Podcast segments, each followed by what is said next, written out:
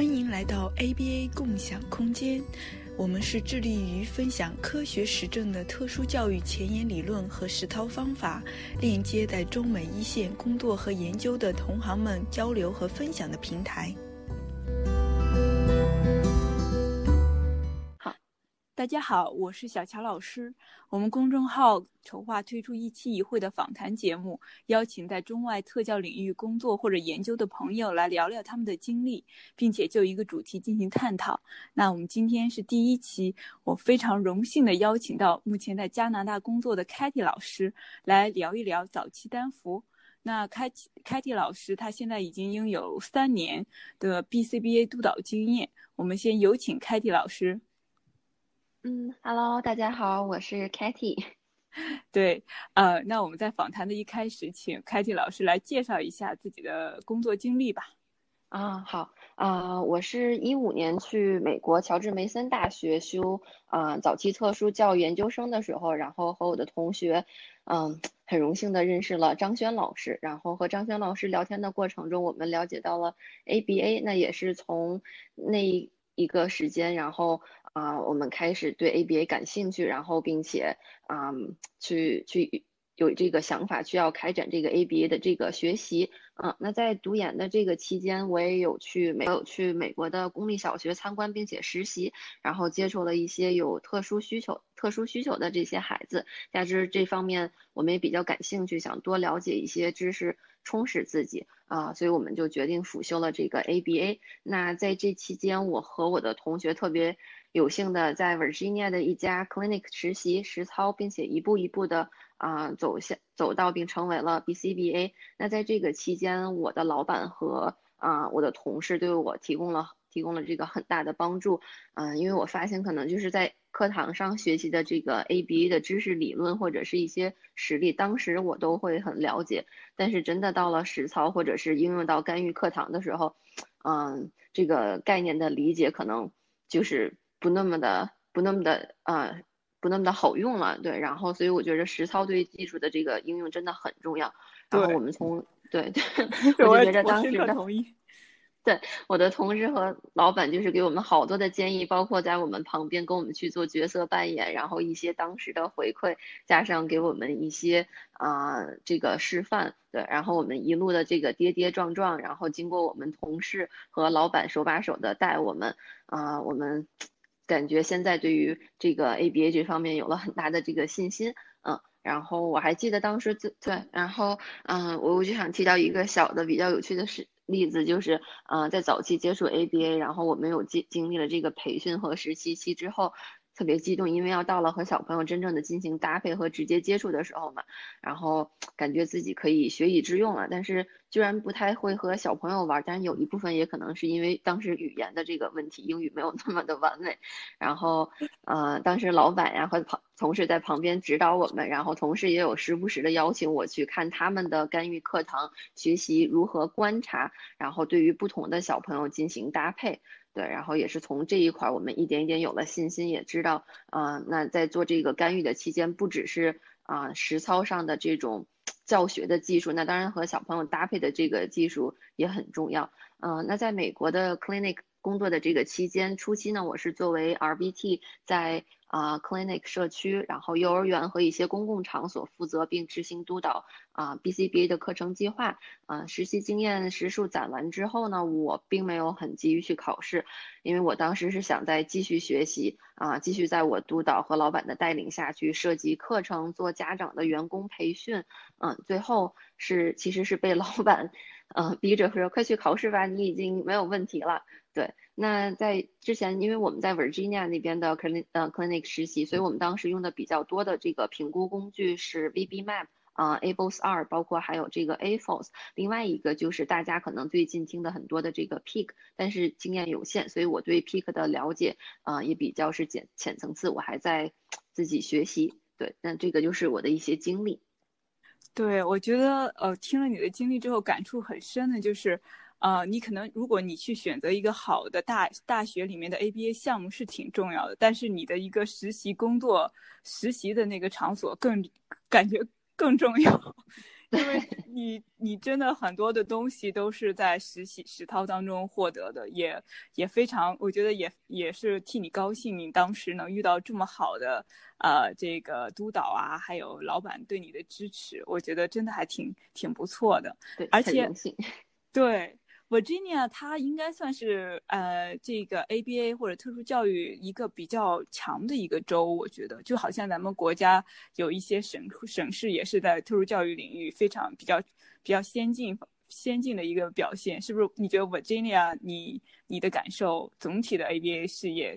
你你有什么感受？嗯，对，像我很同意小乔老师说的，嗯，因为 Virginia 那边的话，呃，我们有很多不同的这个 ABA 啊，ABA clinic，就是都在做 ABA 的这个公司。那其实也有像一些其他的，嗯，同学或者是呃有经验的这个老师有去了解过，因为大家做的都是 ABA 这方面，所以我觉着在弗吉尼亚那边，包括保险公司覆盖的也有很多嘛，所以我觉着当时的确是 还是很有幸在。在 Virginia 那边学习，然后学习完之后进入到这个公司。另外的话，就是张轩老师，他其实也是在 Virginia 那那边，呃，之前有去做呃督导啊，然后现在他好像是在做大学的教授，我记得。对，就 Virginia 那边 ABA 还是真的很，我个人觉得还是很强大，也可能是我没有了解其他州这样。没有没有，就是我我我也有听过一些呃。呃，参加过一些学习小组啊，还有一些访谈类节目，包括那个 Mary Barbara，她不就是 Virginia 那边的，那边在那边，她的一些业务范围在那边更多嘛？嗯，对，好，那我们，对对，那就是那你现在的一个工作状态是什么样子呢？就是因为有不少国内的家长和一些 B 考要考 BCBA 的一些学员，他们想要找督导，所以也是也顺便请你，请请你来说一说你现在就是一个工作状态，是否还会接受这些督导的一个有没有这样的空余名额？嗯，好。嗯，我现在因为我之前是在美国那边学习嘛，然后嗯，前两年的话是搬到了加拿大。那我现在目前主要是自己在加拿大温哥华这边做入户的干预服务。嗯，群体的话是服务于加拿大的华人和当地的家庭也都有。嗯，当然每周我也会和这边比较有经验的这个 BCBA 一起讨论，并且做呃一对一的干预。嗯，这样的话不但可以继续为有需要的家庭提供帮助，我也可以和同行。同行业比我有经验、比我有经验的人去去学习，嗯，另外呢，我现在在国内也有督导几位正在学习的 ABA 老师，嗯，为他们提供远程督导，嗯，能不能打一波广告？同时我可以可以可以，那对我 那我就非常欢迎。对，那我就打一波广告。嗯，同时呢，我也加入了，我有很很荣幸的加入了广州育德小红心工作的这个教学团队。那我现在是作为一个教学主任，远程的为啊个案提供啊一个定期的督导。另外的话，就是与团队中我们的老师一起去解决一些啊个案的疑难问题，然后并且提供一个定期定向的教师培训。对，所以在广州的啊家长们，如果大家有需求的话，可以去了解一下。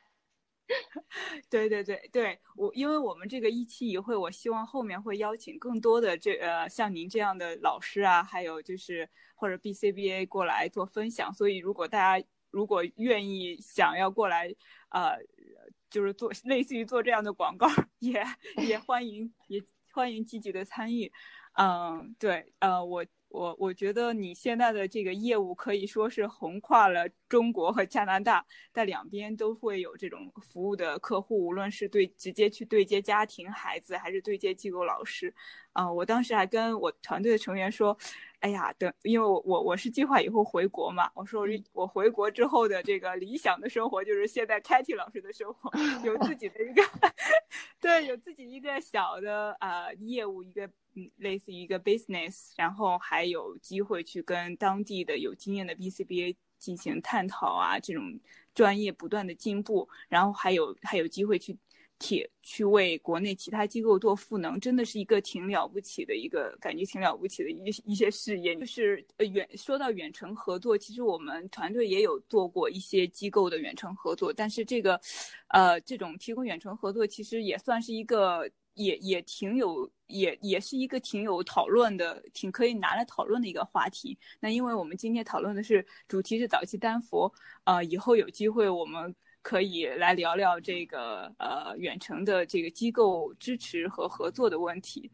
呃，那我们今天啊说到这个，对我们今天说到这个单服，我们一会儿可能会讨论到，呃，开题老师可能会为大家介绍一下自己做单服的经历，然后我们还可能会涉及到一点点单呃关于单服当中的数据记录，以及就是可能也说一说这种提供教师培训过程中可能会遇到的问题。那我们还会重点聊一聊早期单佛的教学策略。嗯，好。那我们就先来说说，呃，开题老师先来分享一下你早期与早期丹佛的这种邂逅吧。我的这个邂逅可能是比较曲折啊。那我是因为我之前有说到我在美国，呃，在美国东部那一边，我们做的嗯大部分就是 ABA 这一方面很嗯很强大，对。然后到了加拿大这边，我搬到温哥华，然后开始并且接触到 ESDM 的时候，嗯，我虽然有参加过 ESDM DM 的这个最基础的这个。培训，但由于当时可能没有系统化的学习和实践，所以很不习惯，或者当时，嗯，有一点不太喜欢他的这个书记记录方式，嗯，然后，对这个其实也是有在刚开始，我和我的一些，嗯，在读 ABA 的这个老师有弱弱的吐槽过一些，当然我有是一些，嗯，保持这种怀疑的这个态度，对，这个人偏见很严重，大家千万不要。没关系。那我因为之前是系统化的学习并且实践 ABA 呢。就是我们知道数据的这个重要性，嗯，当我看到这个 ESDM 的这个数据记录之后，我当时是，哎呀，就是好惆怅、很吃惊的那种感觉。但是后来一点一点摸索学习，然后和比我有经验的这个 BCBA，然后他们，呃，有的是就是经过了很长时间 ESDM 的这个实践之后，跟他们这边学习之后，我有发现 ESDM 的这个不同之处，对，然后但到现在吧，然后我对 ESDM 的一个转变还是很大，我会。主动的去跟我这边的一些入户的这个家庭去问说好，那啊要不要考虑 ESDM？然后有的家长他们也是有听说过 ESDM 这个早期单否模式，但是啊我有给他们去做一些简单的这个嗯知识的这个啊普及，对，然后大家其实对 ESDM 嗯转变也都很大，当然我自己对 ESDM 的这个变化嗯转化也是很变化也是很大的，嗯。对，那你你觉得这个 ESDM 你你转变之后，你觉得它的一个不同，就是它的啊这种特色啊，或者是特。比较有特色的地方，能不能说一下？好，呃，那 ESDM 啊，我一般的这个做，我们一般都是说，在一个测评后，我们也会出一份教学内容，对吧？我们要有一个教学的这个目标呀，等等。那其实里面的每一项教学目标都是被分成一步一步的，类似于咱们呃 ABA 中说的这个工作任务分析式的方法方式方法。那当这个小朋友他在每一步达到掌熟标准之后，我们才会向下一步进行啊，比如在教学一个个案题要求帮助这一项的时候，我们可能会把这一个一项目标分成六个小目标，就是分成啊我们说的这个六个小步骤去做。那第一步的话可能是全口语提示，然后第二步的话部分口语提示，到了之后第三步独立的口语提示啊，中那我们也会有这个不同的精熟掌熟标准，对吧？比如说五次中有两次主动将物品放在老师手上并看向老师等等啊。那之后的话小。小老师也有给大家贴贴出这个数据的这个记录方式，它这种步步紧扣的工作任务分析方式教学方法，其实很受用于这个幼龄儿童以及啊咱们的这个个案家长，对吧？他们其实可以是按照步骤在老师示范后，嗯，他们可以在家里独自的这个进行，那作为有效的一个自然方呃自然行为干预方法。对，那他有很好的将很多目标融入到孩子们的这个游戏过程中。嗯，对，我觉得这个目标，呃，嗯，这个目标步骤的划分，其实在传统 ABA 里面也会做很多，就是大家会做这个，呃，无论是这种呃叫嗯叫任务分解，还是说叫那个。不同物品的这种分解，那我看这个 ESDM 里面这个目标的分解，它会根据这个你提供的辅助成辅助的类型、辅助的多和少来分解这个步骤，对吧？这个我觉得还是挺新颖的。嗯，对，这个的话，一方面是啊有帮助这个任课老师知道当前学生的一个。啊，反映情况。那其实就像我们说啊，干预的话，就是孩子可能在一个星期在嗯机构啊，不同机构干预的时间还是有限的，对吧？不管是呃时间、精力或者是财力、物力上等，那它 ESDM 也有去强调，希望呃家长可以更好的加入进来。那我们也知道，有的时候家长嗯真的一下了解很。新的这个内容是需要一定的时间，那其实 ESDM 它把这个步骤分得很详细啊，我们的家长朋友们其实可以看到，像老师一样看到当前的这个步骤，那在提示下去进行啊，游戏中进行我们的这个教学目标，对于家长来说，嗯，可能会相当，嗯，可能会相对的容易一点点。嗯，对我我我把那个凯蒂老师提供的这个 ESDM 教学呃教学记录会贴在这个到时候我们微信公众号的推文里面，然后这里面有就是各个有有几个教学项目的各个步骤的分解，呃，那我我我是觉得这个就是他会非常顾及到家长的合作，所以才把这个。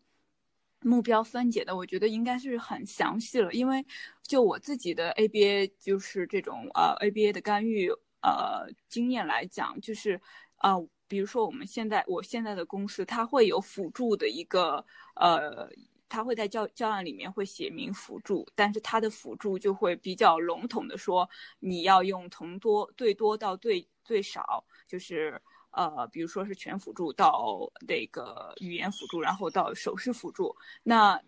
但是没有说你你就是按照这个辅助来做数据记录，那就是说那样这样老师的老师在这个执行教学项目的时候，他其实每个他的这个辅助可能会用的会会有些乱，嗯，但是你这个 ESDM 会很明确的说你当前先应该进行什么辅助，然后后面是。怎么样去，呃，一个独立的方式，就是，呃，把这个辅助分得非常的细致，对吧？比较受用于对当下的呃很多的这个家长可以在家里去去进行。对对，我觉得这个是他的一个很大的一个学习可学习之处。然后还有就是 ESDM 的另外一个。呃，一个特点就是它会是比较以儿呃孩子游戏为为基础，对吧？在在这种跟孩子游戏当中去教学，然后呃，那这个对于呃数据记录的挑战也是 很有的，因为你在跟孩子游戏的过程中，不会说要停下来去记个数据，然后你再回来跟孩子玩，那孩子的这个动机完全可能就 对动机注意力都已经不知道跑哪去了。所以，那你们这个。啊，数据记录有怎么样去优化这个问题？嗯，对，嗯，那其实这一方面的话，也是对于咱们刚刚接触的一个初学者，我有一个呃建议，就是针对咱们数据记录，因为小乔老师有说到，或者呃大家了解到的这个 ESDM，它是类似于我们呃熟悉的熟知的这个 ABA 自然情景教学相似，对吧？那我们有呃有去对教学者来说。嗯，需要他们有很好的、有很好的这个想象力、创造力。另外的话，就是跟随小朋友的动机，如何去玩，如何有效的玩。那另外的话，很重要一点就是如何将我们计划的这个教学目标融入到玩的这个过程中。那对于初学者来说，或者是对于刚刚接触 ESDM 的呃老师们或者家长来家长们来说，我建议大家嗯要在系统化的指导下进行，就是早期的这个时候。那 ESDM 的这个。呃，目标制定制定的时候，我们也是根据不同的个案优呃不各不同的个案的这个需求和优势去设计。那另外一方面的话，我们也会根据呃个案的这个每个星期可以上课的时间，包括说呃家长可以跟孩子进行的这个呃游戏时间呀，或者是呃教学式的这个游戏时间。对，那我们一般的话是嗯，像 ESDM 有说到，我们是。用这个采用每十五分钟十句的一个方式去做这个数据。数据的一个记录，那在十五分钟内，我们会根据小朋友选择的这个玩具去进行有计划的教学，而不是说所有的目标同时进行啊，因为这个难度系数，不管是对有经验的老师还是啊刚刚接触的老师来说，都是很很很大的一个挑战，也比较容易出现混乱。嗯，那十五分钟之后呢，我们是记录数据，然后再进行下一个时时句的这个教学。那在这个过程中，可能就是需要教学者或者是家长清晰的知。知道并熟知个案的每一项目标，或者你可以很好的计划好。那在第一个时段的十五分钟，我要去啊教学哪些方面，或者是我跟孩子玩游戏的时候，可以把哪些方面融入进去？对，那在接下来的十五分钟，我要做哪些方面？对，这方面还是对我们啊，我们的老师和家长有一定的、有一点点的小的小小小的挑战。对我是我有同样的感觉，因为我们现在也是在给一些家长啊和机构老师做督导。就是如果说大家用这个 ESDM 或者是其他的自然情景教学、自然情景教学的流呃流派来，呃，就是以这个游戏为基础，以跟随孩子主导为这个呃为出发点来去对孩子做干预，很多时候呃我们成人就会有就会呃偏就。怎么说呢？就是，嗯，失去一个呃引领。如果他对这个教学目标没有很明确，或者是没有很熟练去知道怎么样去融入当前的这个游戏活动，他就会很多时候就跟随，就是呃迷失在跟随孩子的这个 引导的这个过程中，就没有自己的就，然后十五可能他十五分钟回头一看，自己的目标什么目标也没执行，就会达到就会造造成这样的一个。一个呃，就是一个问题。我们要有效的去有效的去玩儿，对这个是很很我觉着真的要是做好的话，是需要大家很多的这个呃精力啊，包括你你要去熟知自己现在当下这个每个个案的这个不同目标。对的，对的，嗯，我觉得也有时候也看孩子吧，就是我之前带的那个孩子，他在。呃，就是他的一个共同注意的能力还是挺强的，就他不需要特别多的成人的教学控制，他就能够呃去关注老师现在提的问题呀，老师让他干的事情，呃，老师现在要求他，比如说穿珠子，他就能去做。但有的自闭症孩子，他可能受到的影就是这个呃症状的影响比较深，他对啊，如果说我们。作为成人没有建立好很好的教学控制，他可能就会更多时间对你的指令没有不闻不问，然后很多时间呃就是沉浸在自己的想法里面，沉浸在自己的玩法里面，这个就是有一点点我我这是我遇到的一些问题，我不知道凯蒂老师有没有。有没有相关的这个经历？嗯，这个是有的。现在可能，嗯，极具对我来说极具挑战的一个就是如何培训我们的老师，呃，可以根据更好，就是更好的根据小朋友的选择动机去教学延伸。这个可能对我本人来说也是一个很大的挑战。那就像刚才小乔老师说的这，嗯，刚才就是像小乔老师说的这个例子，就是有的小朋友可能。啊，或者是个案，他会沉浸在自己的这个世界里，就是，嗯，不太去关注他人呀，或者是，嗯，不太去。去跟随他人，就是有一些简单的教学步骤放在里面，可能小朋友也不太理你，那你去怎么做？那这个有一点的话，我可能就是跟我们的老师，包括是我自己，也要时刻去提醒自己的话，就是那我如何很好的去搭配，跟这个小朋友去做他搭配，对吧？那搭配完了之后的话，我可能要考虑什么是一个成功的搭配，那不光是。啊，和小朋友玩，或者是每次小朋友看到我之后会很开心。那其实要有一定的这个教学控制，因为我们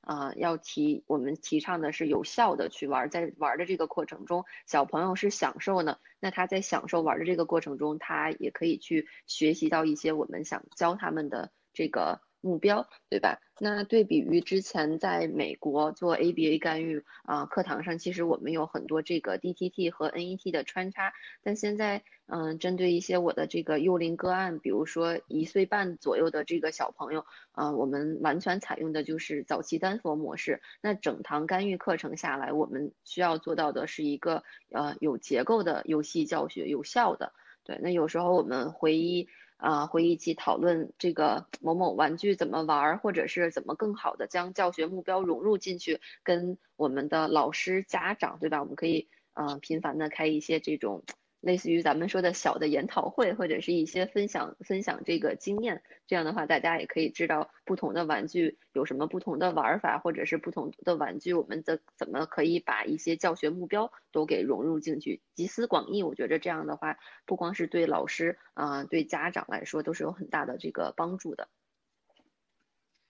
嗯，说到这里，这个搭配你有你现在能想到一些什么呃简单的技巧什么的吗？因为这个搭配还是挺 挺挺难的，但又很比较关键。搭配的话，呃，我一般有给到，就是我们的老师有几个，嗯，几个几个点可以大家参照这个 方式方法稍微进行一下。对，就是我们刚搭配的时候，嗯，可以先观察一下小朋友怎么玩，对吧？嗯，不管是什么年龄的个案，我们可以先去观察一下。嗯，时间的话，就是根据这个 你对个案的了解，或者是这个个案玩法的这个。嗯，单一性，比如说我们可以观察一分钟到两分钟，这个看一下个案的这个玩法，然后观察之后，观察的同时，我们也可以很好的去描述个案的玩法，比如说。进行一些简单的语言描述，啊，那我这里说的简单的语言描述不要太冗长，对吧？我们要简单的这个语言去描述。那之后的话，我们可以去模仿个案的这个玩法。那我们是想让小朋友知道，哎，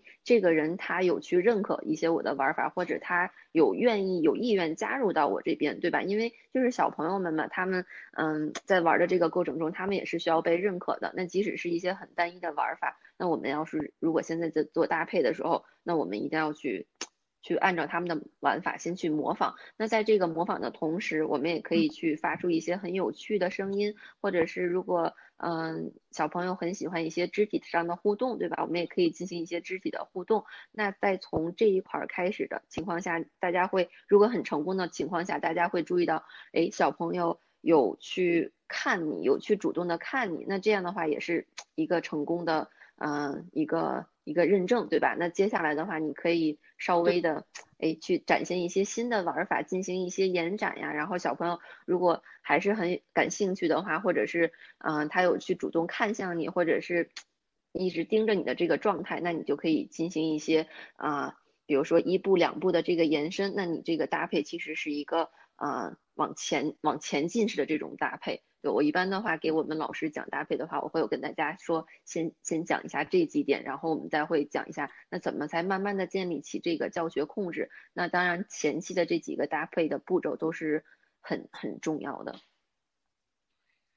对对，你刚刚提到的这个过程，让我想到了之前我跟小宋老师讨论的那个叫，呃，它的英文呃缩写叫 RIT，就是呃互惠性的模仿训练。就是啊，你先观察孩子，你去模仿孩子，然后你再引导孩子模仿你，就是你们两个在互相模仿，而不仅仅就是传统 ABA 里面可能就是单一的让老师做一个动作，让孩子来模仿这种，呃，所以那就是那个 R RIT 也是一个，就目前他们呃那个创始团队已经把这个教学。把这个教学呃培训训训练模式研究的还挺系统的，就这么一个很小的点，他们都也可能还会还挺有比较全面的那种怎么做啊，怎么怎么去执行的一个比较系统的一一一套做法，嗯，但这个过程，但这个方法也确实是我觉得是在各个呃。不管是 Jasper 还是 ESDM，可能在 PRT 里面也是比较通用的一个策略，对吧？我觉得 这个真的像小乔老师说的，就是，嗯，可能搭配我们每次去跟老师说，你跟小朋友搭配一下就好了，但是。怎么去具体的搭配这一个这个点很重要。那其实有的时候，嗯，如果有的这个方式方法用对了的话，那接下来的这个干预都是会很顺利的。那其实我们有的时候也会为，呃，应该很重要的一部分就是为我们的家长呀，或者是老师朋友们去提供一个详细的这种，嗯，解说，就是怎么搭配，怎么一步一步的和小朋友搭配，也真的是很重要。有的时候会被会被我们不小心忽略掉。对对，嗯，好的。那我们呃讲完这个，我们呃就来说一说这个呃，就是我们呃最后来聊一聊这个早期单幅的教学策略。那这个是其实是在那本呃教师用书上的。我们两个来就是结合，主要可能还是请凯蒂老师结合自己的工作经历来为大家来呃阐述一下。就是我们知道。对，就是我们知道这个早期单服，它其实是，呃，原来它有一个模式叫单服模式，嗯，也是用于自闭症干预的。那那个单服模式可能是适应于可能啊，因为我也没有确证，是适应于年龄大一点的孩子。那这个早期单服，它其实是更。呃，往前延伸，因为早期干预也越来越呃得到大家的重视，它可能就早期单幅的应用年龄大概是四岁之前，对吧？可能一一两一岁的时候，如果发现征兆就可以开始。嗯，那这个早期单幅它融合了，呃，其实它也是刚刚嗯开迪老师讲，它也是借鉴了 ABA PRT，包括这个原来的单幅模式很多的，这就是。这几个流派的一些融合。那呃，我们在讲这个，它源于 ABA 这一块里这一块里面，他提到了他他具其实也很注重要你首先要抓住孩子的注意力，然后你要聚。聚焦在你那个 A B C，就是前世行为和后果这个整个一个呃链条的反应上面，还有包括你要用塑造啊、辅助啊、辅助撤退和强化，以及功能分析这些 A B B A B A 里面比较啊常用的一些策略来呃来结合。对，这个是对的，就是包括嗯他的嗯这个创始人或者是这个现在咱们就是。有提到 ESDM 就会想到啊，Sally Rogers 对吧？但他作为这个 Man Institute 以及啊精神或者是行为部门的这个教授，ESDM 的这个先驱者，那他在使用指南的时候也有提到，像小乔老师刚才有说的，嗯，这个针对的个案年龄范围，就是早期的这个丹佛模式针对的个案年龄范围是在十八啊十二个月到四十八个月的这个年龄范围，啊，那对于超过呃六十个月的这个群体，这个应该是啊四岁半以。以上对吧？差不多快五岁的这个阶，五岁的这个呃孩子的话，ESDM 的这个早期。单佛模式的课程其实是并不适用的。那理论基础以及核心反应训练之上，那我们在和个案嗯去玩游戏或者是休闲娱乐的同时，那我们很重要的一点就是要贯穿 ABA 中的嗯咱们说的 ABC 三项后效关联这一点真的很重要。那另外的话就是啊我们要有效的利用强化呀、辅助啊、辅造、呃塑造。以及其他的熟知的教学方法，去帮助个案提高他当前目标领域的这个技能。那之前我们我跟小乔老师也有讨论过，啊，就是遇到问题行为的时候，我们也是需要去进行啊收集数据啊，或者是针对问题行为的分析和这个功能做出相应的一个教学调整。对，对的，所以我我觉得不管你是嗯你是 ABA 的。就是你是不是 ABA 的这个相信者？如果你想要用啊 ESDM，你还是要把这个 ABA 的基本核心要掌握好了，你才能够有效的去用用 ESDM。那有的人可能会觉得，哦，ESDM 跟 ABA 差别很大，那我不喜欢 ABA，我就用 ESDM 吧。其实这种说法也是不太，也是不太成立的，对吧？额外的说一句，这个对，这个是我的一个小分享，你可以到时候 根据这个。嗯，可以调整一下，因为我来了加拿大这边的时候，嗯，可能这边就是有的一些嗯家长群体对于 ABA 的嗯这个理解，或者是对于 ABA 的了解并不是很多，然后大家会以为 ABA 就是一个训练机器人的模式，或者是 ABA 就是一个很枯燥的这种嗯。这个 DTT 模式对吧？但是其实懂 ABA 的或者是了解 ABA 的，大家都知道 ABA 有自然情景教学，然后啊也有这个咱们说的这个 DTT 桌面教学。对，然后呢，像之前我有接到的一些个案家长，有很直接的跟我说，嗯，我就是想让我的孩子。嗯，去做 play-based intervention 这种游戏教学方式去干预，我不需要 ABA，然后或者是我就想用早期单佛模式，我不要用 ABA。但是就是像早期单佛模式，他自己就有说到，就是他有说到，他就是基于 ABA，对吧？基于 ABA 的这个理论原则和这个核心反应训练，对，就是一个小的 一个小的，我这边有经历过的一些家长跟我说，嗯，那我希望就是我们家长可以更。对，我就是希望，嗯，家长们可以，其实家长朋友们或者是老师朋友们可以去找一些专业的人士，或者是多听一听我们小乔老师的分享，我们可以更多的了解 ABA 和不同的这个，嗯，干预啊理念。那它它基础的这个理念或者是实据都是什么？对，嗯，非常好的建议。对，那我们呃，因为呃这个。早期单幅它其实也借鉴 PRT，那我们先因为时间原因就不在这里展开这个 PRT 的一些呃解释了。这个我我们有之前有出过一个视频课，讲了那个如何去增强孩子的这个社会社交和学习动机，里面有很多的原则，比如说大家轮孩子和成人轮流控制啊，使用自然强化呀，给孩子选择呀。呃，还有尝呃去强化孩子的这种尝试的行为啊，这些原则我们在这里就不展开了。那我们还是来说一说它原就是它借鉴这个单幅模式的这个一些呃一些特色，这里面 内容就挺多的。对它，对，毕竟它嗯因为它叫早期我们可以丹佛嘛。一起讨论，或者给大家分享几个，嗯，几个它的这个模式，然后或者是里面的这个小小的，嗯，实例啊，或者是具体的注意哪些。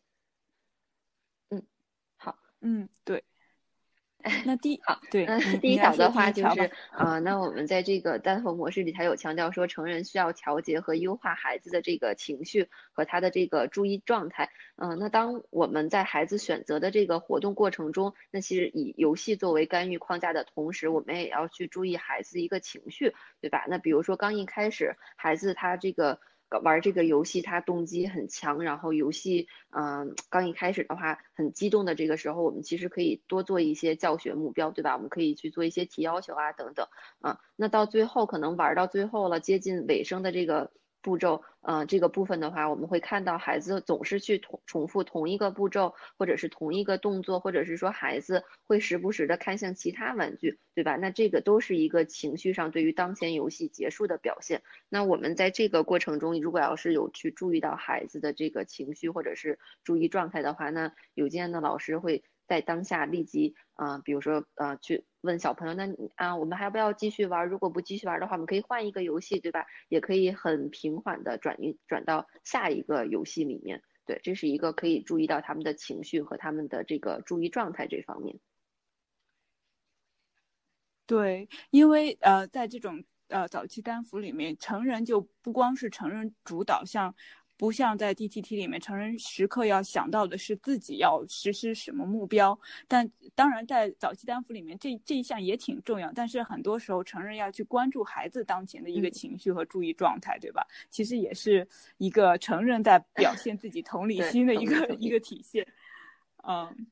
嗯，对第二个的那第话，二条嗯、我们的话就是，呃，需要成人或者是这个，就是我们作为教学者来说，要使用一个保持积极的这个情绪情感。呃，那我们说丹佛模式在以游戏为框架结构的这个教学过程中，呃，建议大家采取积极自然的方式与孩子啊、当前的活动进行一个搭配，对吧？那另外的话就是要符合他们当前的这个能力，嗯、比如说像在呃刚才我们其实有提到，针对一些嗯，阶段可能稍微嗯阶段或者是语句中单词比较少的小朋友，那我们也是可以采取啊、这种积极的情绪情感，我们可以跟他们进行一些肢体上的互动，对吧？或者是我们采用这个积极的语句，我们说的这个社会性赞美的时候，不要用过于冗长的这种句子，可以用一个哇你好棒，对吧？很很简短的这种，但是也能体现出我们有认同他们的呃当下的这个适当行为。对，所以我们要保持一个积极的情绪情感，在和小朋友要玩游戏教学的这个过程中。对这一点我也是深有体会，就是，呃，我们在做跟呃做做在游戏做在游戏的干预的时候，成人有的时候就会，呃，有时候感觉自己像一个小丑一样，就是要表演要夸张，然后语气啊什么的，就是呃那个嘴巴时常要张得很大，然后表情要时常要表现得很夸张，这样就是更容易去吸引孩子的嗯这个对我们的关注，这一点我我觉得。对，这个就是可能从作为如果成人，就是呃，很多时候家长或者是老师，啊、尤其是我之前其实也是比较 性比较严肃的一个人，但这一行让我就是在起码在对孩子跟孩子沟通方面，对我的性格的这个塑造 也是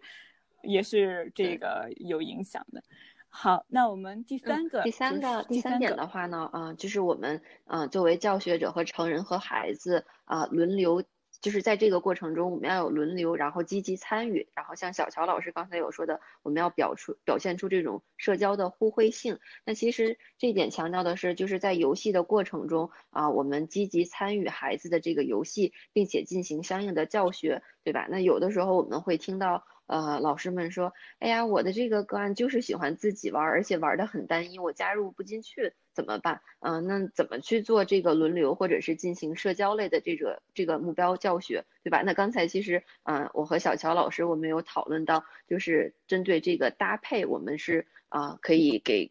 老师们一些小小的建议，那就是回大家可以再 倒回去听一下刚才我给大家说了一些小小搭配的这个建议，那就是我刚才有说到成功的这个搭配，不是光跟小朋友，不是小朋友每次见到你都很开心想和你玩，那我们也是需要有一定的啊教学的控制。那你搭配嗯做好了，或者是跟小朋友的这个搭配很成功的情况下，你会发现你计划的这些教学目标，或者是融入进进来的这些教学目标，还是相对都是可以嗯很容易很顺利的进行下去的。对的，对的，这个先有搭配在前，然后教学控制可能在后，就是，呃，但是刚刚我们也反复强调，这个教学控制是保证我们这个有效干预的一个前提。当然，搭配也是搭配和教学控制是是两个基石啊，对，是我们这个做早期干预的两个一个两个基本的一个呃基础，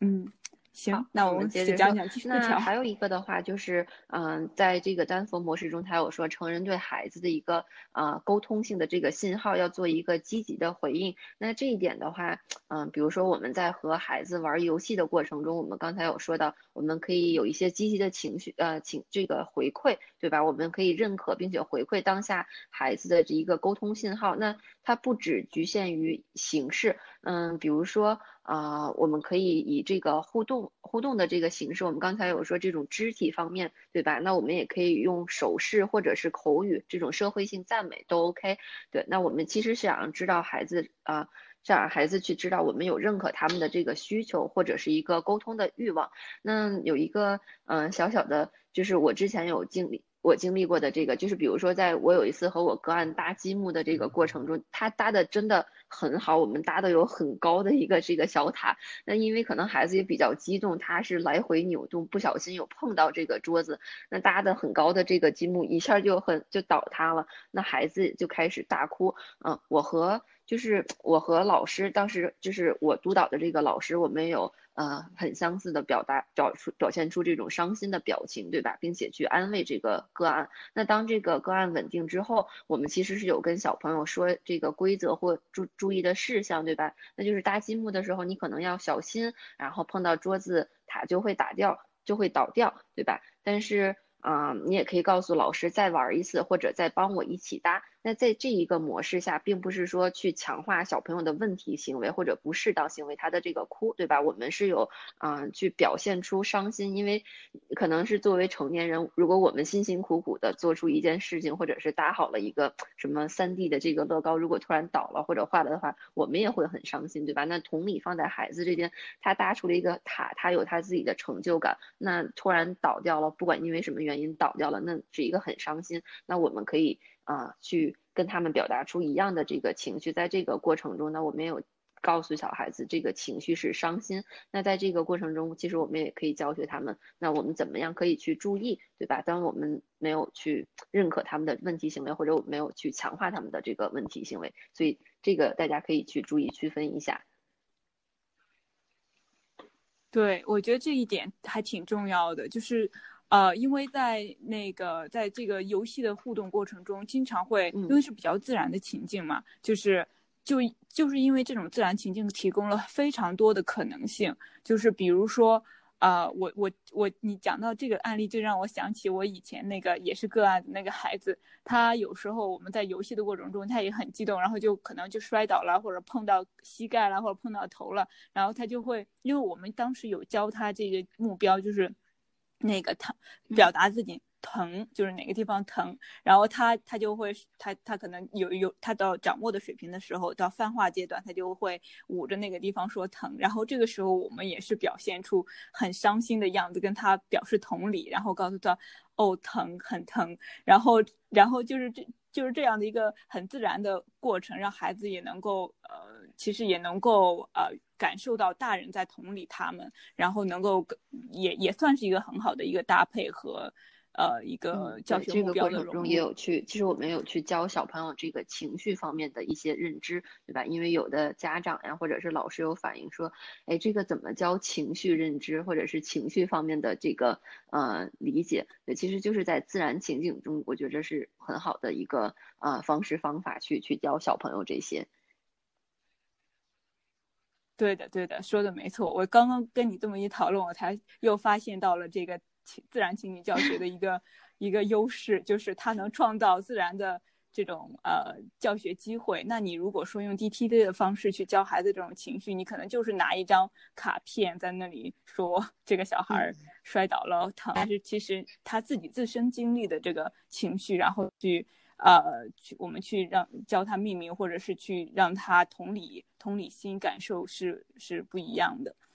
嗯，好，那我们说，那我们接着往下说。那另一方面的话。啊，在这个单峰模式，它有说我们需要提供大量啊、种类多样性的沟通机会。那这里面的话，就是有包括啊提要求，或者是啊拒绝、评论、求助、打招呼、命名、拓展等等等等。那这一方面啊，在就是我们需要注意的话，就是在每一项的这个活动中啊，我们成年人作为教学者，我们其实有根据小朋友的这个动机，或者是在他当下的这个游戏中去加入这个教学目标，对吧？啊，那我们其实也要为小朋友搭建不同的方向，或者是创造不同的条件，为小朋友们提供沟通的机会。那另一方面的话，就是啊，根据个案当前的能力，我们可以利用一系列的教学方法去提高他的这个目标领域，更有效、更有效的去玩，而不只是玩。这个是我们一直有强调的，就是啊，这种自然啊，自然情景。自然情景下的这个干预，不是只是在那块和小朋友玩，其实我们有很好的融入到这个教学目标。那当然就是需要我们的老师和家长朋友们可能要提前先计划好一下，或者是抽出时间来先先想一想，大概的构思一下，然后我们在在和小朋友的互动过程中，很好的、很顺利的应用进去。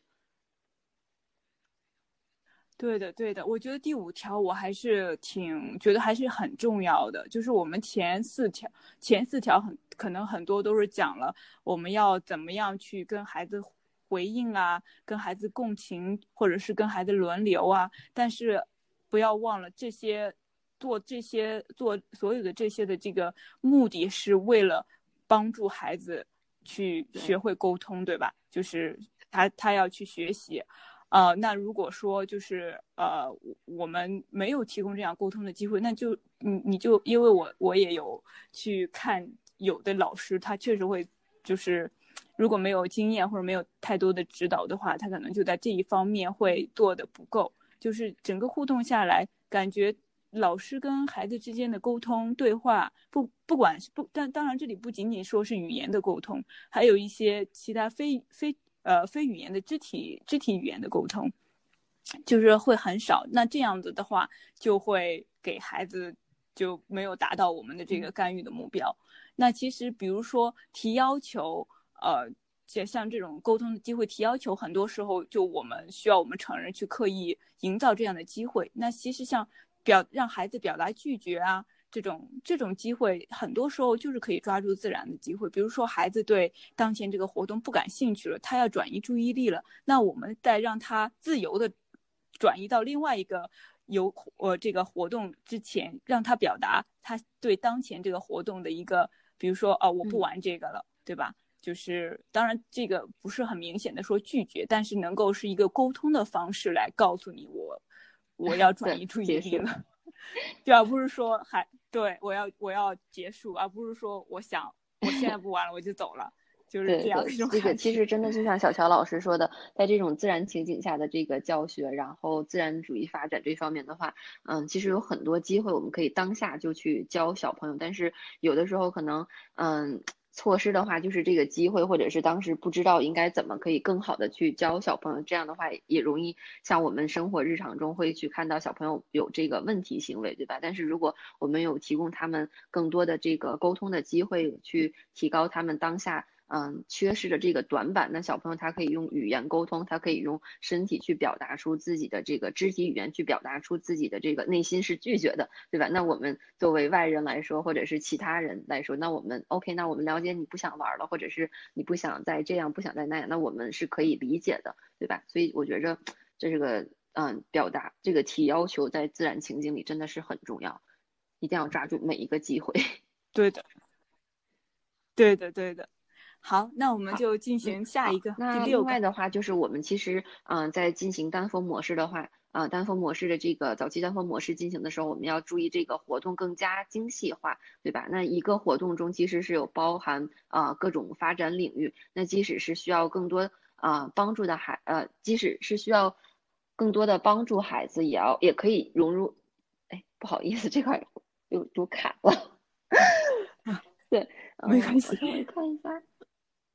嗯，那就是比如说，在一个活动中包含各种发展领域，那其实即便是需要更多帮助的孩子，也可以在一个活动中融入一些让孩子自己去拿出物品、放回物品，或者是去做一个选择。那另外的话，我们在这个期间也有增加一些啊这种社交。中我们说的这种沟通的来回，嗯，其实，在这一方面，针对一些有固执行为或者是玩法单一的个案，我们也可以在其中去鼓励并且提升小朋友的一个灵活性。那可能就是在刚开始做搭配的过程中，搭配很顺利，那一点一点的这个推进过程中，我们有去让小朋友感受到我们有在做一些。嗯，社会方面的这个沟通啊，交流的来回，我们可以去尝试他人的这个玩法，或者是去去认可他人的玩法，对吧？也可以去教一些我刚才说到这个固执单一玩法的个案一些新的这个啊游戏方式方法。对，嗯。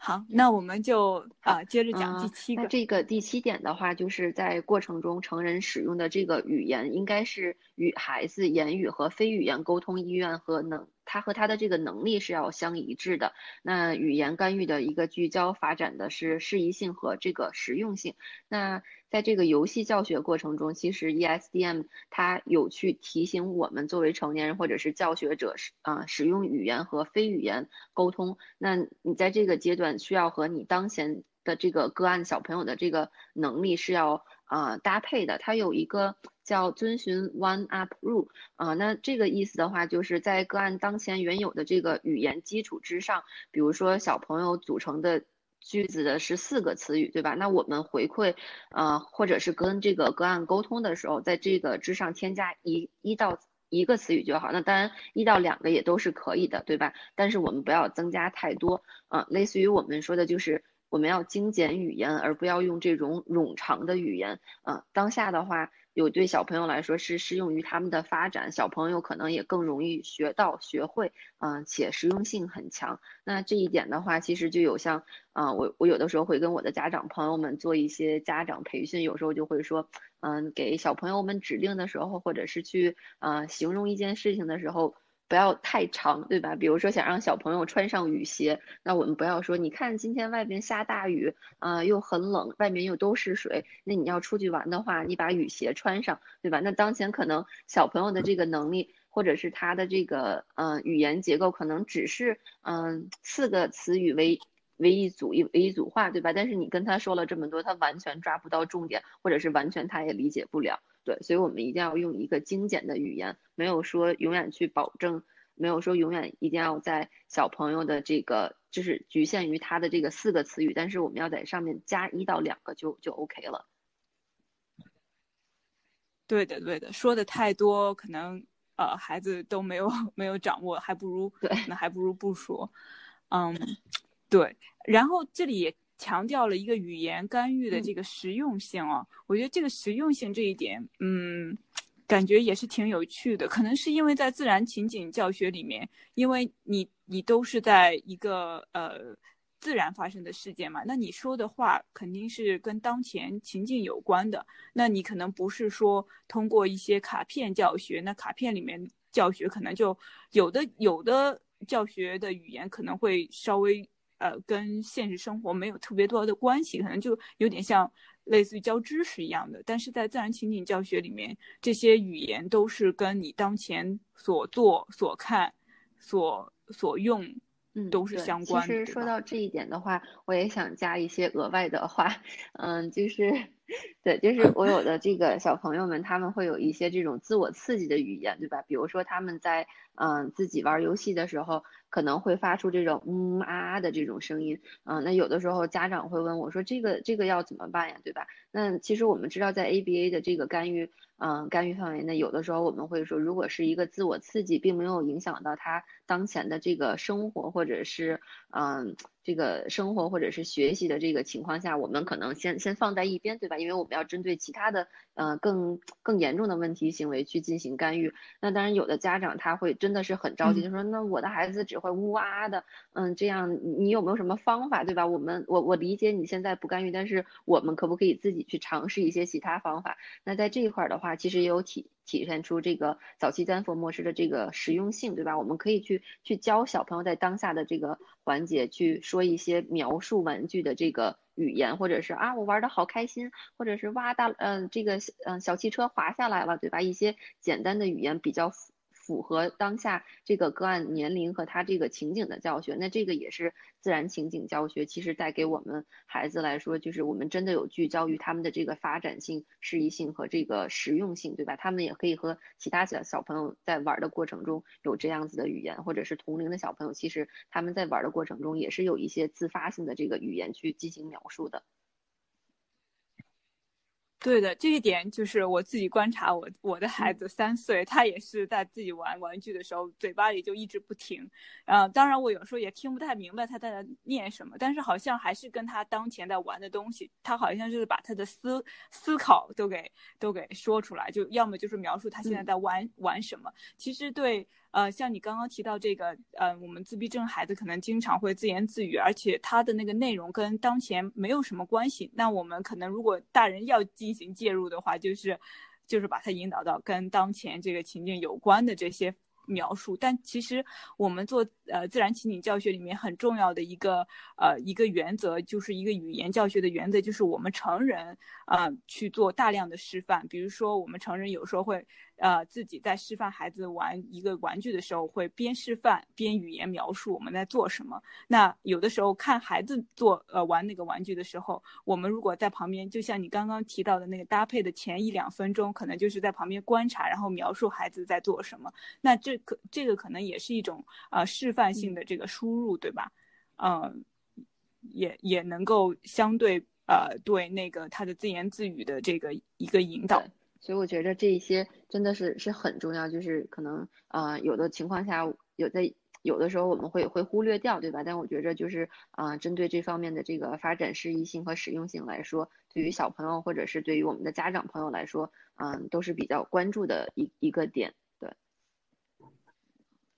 嗯，好，那我们就最后一条最后的话就是，嗯，最后一个也是比较重要的了，对，那就是我们在这个单峰模式中，他有说到要注意有效的管理活动之间的这个转换。其实我们在，嗯，在之前我和小呃小乔老师这个讨论中，我们有说到，在观察，就是在这个玩一个游戏。同时，对吧？那观察小朋友对当下活动的一个动机和兴趣逐渐减弱的时候，那我们作为教学者，其实我们可以采取及时结束当前的这个活动，并引入下一项。那这样平和的一个转换，呢，不仅可以顺利的将小朋友的这个兴趣带入下一项啊活动，或者是根据他的这个兴趣转入到下一个游戏这个玩具中，那其实也有很好的利用到。高效的利用了这个时间，对吧？那其实有的时候我们会发现小朋友他可能动机减弱了，然后兴趣没有了的时候，他就会看来看去。如果在这个时间你没有去抓住，嗯，这个时间点的话，就会发现小朋友就是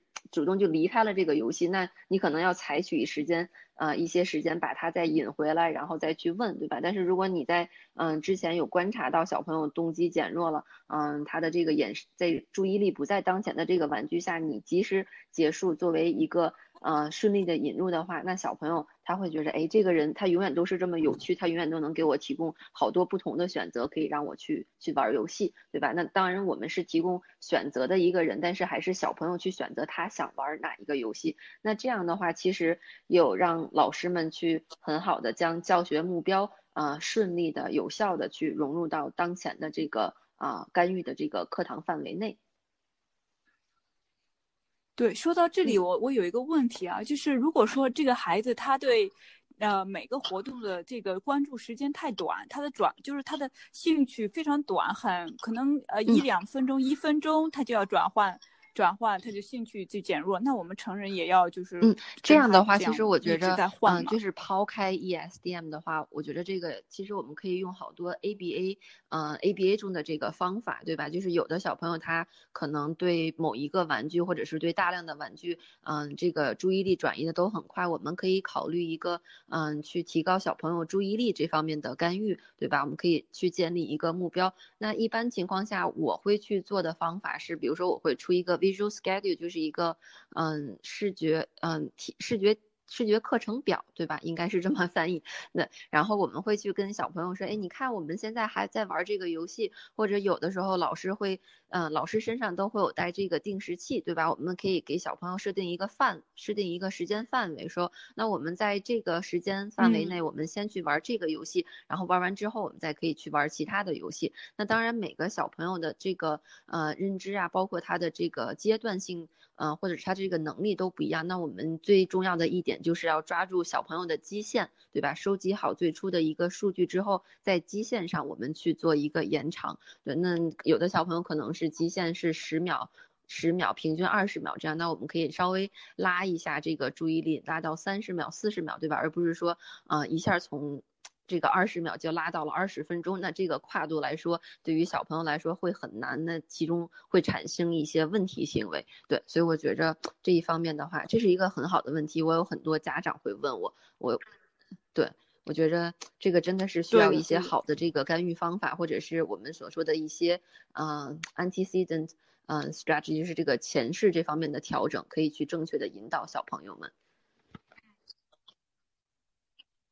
嗯，好啊，那因为我们时间有限，但是我最后还是想要再回来再讲一讲我们刚刚讨论数据，因为我们现在在讨论这个活动转换嘛。我们刚刚讨论数据的时候，我我好像我们忘记提到一个挺重要的问题，就是这个数据是每十五分钟做一次记录，那基本就是说，他的意思是说每十这个这一个活动持续十，就是大概一这十五分钟之内持续一。一一系列的活动，还是说，就是为什么要以十五分钟为记录呢？就是说，啊，如果这个十五分钟里面有孩子和成人玩了不同的活动，也也没关系吗？还是说尽量保证这十五分钟之对，就是他们在每十五分钟之内啊，我们不局限不局限于只玩一项活动，对，但是啊，我们是要在这个十五分钟之内，比如说啊，因为我给大家其实给小乔乔老师这边也有贴了一个这个。啊，叫 ESDM 教学记录，就是当天的这个干预课案记录。那在这十五分钟之内，其实你可以去计划一下，嗯，在这十五分钟之内，你玩的不同的玩具，你可以把哪些这个教学目标加入进去。嗯，那这个十五分钟其实是 ESDM 它的这个。啊，它的一个这个时距方面的这个记录方法，那具体的话，它就是每十五分钟可能这个十五分钟我我进行大概这样子的目标，那十五分钟之后我我去记录一下，应该是一个比较合适的一个时间，但是并没有呃强调的是并没有局限于只在这个十五分钟之内。只进行单一的某一项活动，或者是单一的某一项玩具。对你只要是在这个十五分钟之内，你进行的啊活动啊项目玩具中，你有把你想进行的这个目标啊有融入进去就就好了。对，嗯，对的，对，其实我觉得。呃，这个 ESDM 的这个数据记录，因为我我们刚刚有谈到，但没有具体去细讲。其实它这个跟传统 ABA 数据记录，因为传统 ABA 数据记录就是把每个孩子的行为，呃，他的就是你呈现 SD 之后，他的行为到底是正确反应还是没有正确反应都记录下来。但是在 ESDM 里面，它没有说要具体到每一个行为都要记录，它大概就是这十五分钟，啊，这个步骤下。孩子他如果有有做出来，我们就给他一个加，没有说要具体到统计他做做了几次，对吧？这可能也是刚刚你开始对这个 ESDM 数据输入太笼统、太模糊的一个，就是有，但是但是他我觉得他的思考量之处可能就是在于，因为我们强调说是跟孩子进行在游戏基础上的这个呃干预嘛，那。那这个游戏它讲究一个连贯性。如果说你，呃，你每次孩子出现这个行为，你要每记录孩子每一个行为，那就很容易打断我们呃老师跟孩子这个互动的连贯性，对吧？嗯，他其实是想要啊，我们这个成年人或者是说作为这个教学者来说，十五分钟之内，可能我们百分之百的精力都放在孩子的身上，对吧？那我们在这个十五分钟之内，嗯，你你有计划的进行这个教学目标，然后并且跟孩子玩，那十五分钟。之后你再去记录数据，可能给你大概两到三分钟，你可以让孩子继续享受他的这个强化物，或者让他自己啊游戏一会儿，对吧？让你在这两分钟之内，你可以去呃记录一下你刚才十五分钟之内有进行哪些目标，对，有很好的就是百十十五分钟内百分之百的我们的精力全都在孩子身上，对。对。对的，好，那我们呃整个的大呃介绍就到就到这里。最后我们来回答一个群友的问题啊，就是有一个妈妈她呃比较关心孩子的这个 ESDM 在这个同伴交往上面的运用，就是啊比如说怎么去选择同同伴呀，呃是选择这个呃 N 七的孩子还是同款的孩子？同款我还他是这么说的。嗯，对我这边的话就是包括我们之前在嗯。在做干预的话，我们有去做一些小班团体啊，或者是类似于国外这边叫嗯 play date。对我们一般嗯在嗯 clinic 里面的话，就是嗯虽然是找同款嘛，对吧？但是呃两个孩子的这个阶段性是差不多的，我们可以教他们一些这种嗯。这个桌面游戏，对吧？然后利用这个脚本去进行教学。那当然，如果要是有 NT 的孩子啊，会更好一些。对，那当然我们因为在 clinic 里面，大部分的全都是同款娃，然后我们会去给他们分一些小组，做一些 play date。然后有的时候我们公司的同事，他们其实也会啊。让自己家里的孩子来到我们公司和我们的客户一起进行这个呃社交的这个课程。对，那时间的话，其实我一般有说就是，嗯，我们嗯，因为有的一些这个课呃，我们的这个。个案他可能不太不太喜欢和小朋友去社交，我们可能是要逐步的去去进行，对吧？我们可以采取一个塑造呀，然后再去泛化。我们可能是进行一项游戏之前，先让小朋友跟成年人跟我们的老师先去进行，跟老师进行之后的话，啊，一点一点的话，可以跟家里的兄弟姐妹进行，然后跟公司里的小朋友进行，然后再泛化到跟自然自然环境中，就是咱们日常生活中，比如说他幼儿园幼儿园的这样的小朋友一起去进行。行像我们之前或者包括现在我们在做的一些，嗯，play date 或者是一些小班团体，我们采取的可能是，嗯，一共两个小时的干预课程，然后，嗯，一个半小时是一对一这种，那中间有半个小时左右的这个时间是做一些社交方面的这个干预，对。嗯。特别好，我觉得非常清晰的给我们很多的这个这个经验的分享。好，那我们啊整个的这个呃跟凯蒂老师的这个介呃这个访谈就到这里结束了。非常感谢凯蒂老师啊 热情的参与，给我们分享 无私的分享了这么多东西。好，那我们第一期的一期一会就到这里结束了，拜拜，感谢您的收听。如果您在中外特教领域有多年工作或者研究经验，想要让大家听到您的声音或者了解您的机构，欢迎联系小乔老师，期待您来参与一期一会。如果您是这一期节目的听众，认为这样的访谈形式很有收获，也欢迎您转发和评论，我们一起努力把一期一会节目延续下去。